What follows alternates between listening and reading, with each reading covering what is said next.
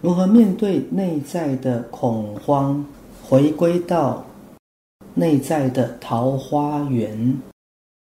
好，那嗯，大家知道，其实，呃，徐医师其实不太喜欢上这个重复的东西。那我自己啊、不断的在学习跟成长。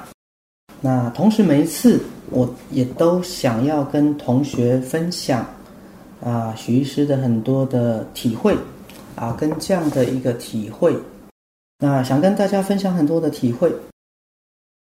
那而且这样的体会，这样的赛斯心法，如何能够用在生活当中啊？比如说这次的主题，如何面对内在的恐慌？回归到内在的桃花源，那这个主题就要回到我们是怎么样产生内心的不安。呃，那上次在跟那新加坡的同学上课的时候，要提到，现在在这个世界哈，要心安不太容易，不太容易哈，尤其是现在世界这么的。啊，动乱，然后又有这个新冠肺炎，然后气候又异常，所以在这个世界里面，怎么样保持内心的安定？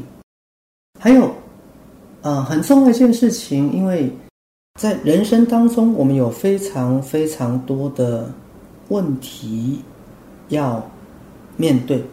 我们来讲赛斯心法。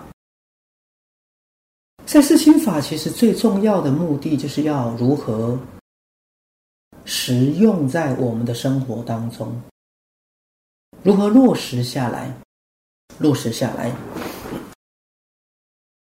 徐师想沿用一个比喻，教大家一个非常重要的一个方法或技巧，好不好？我我知道徐师的，这个第二本书还第三本书叫《我不只是我》。呃，我知道很多同学好像也都很喜欢那本书，啊、叫《我不只是我》。我不只是我最早的书名叫《迈向内在的朝圣之旅》，啊，有点像我们今天的主题。后来改成名字，改了名叫《我不只是我》。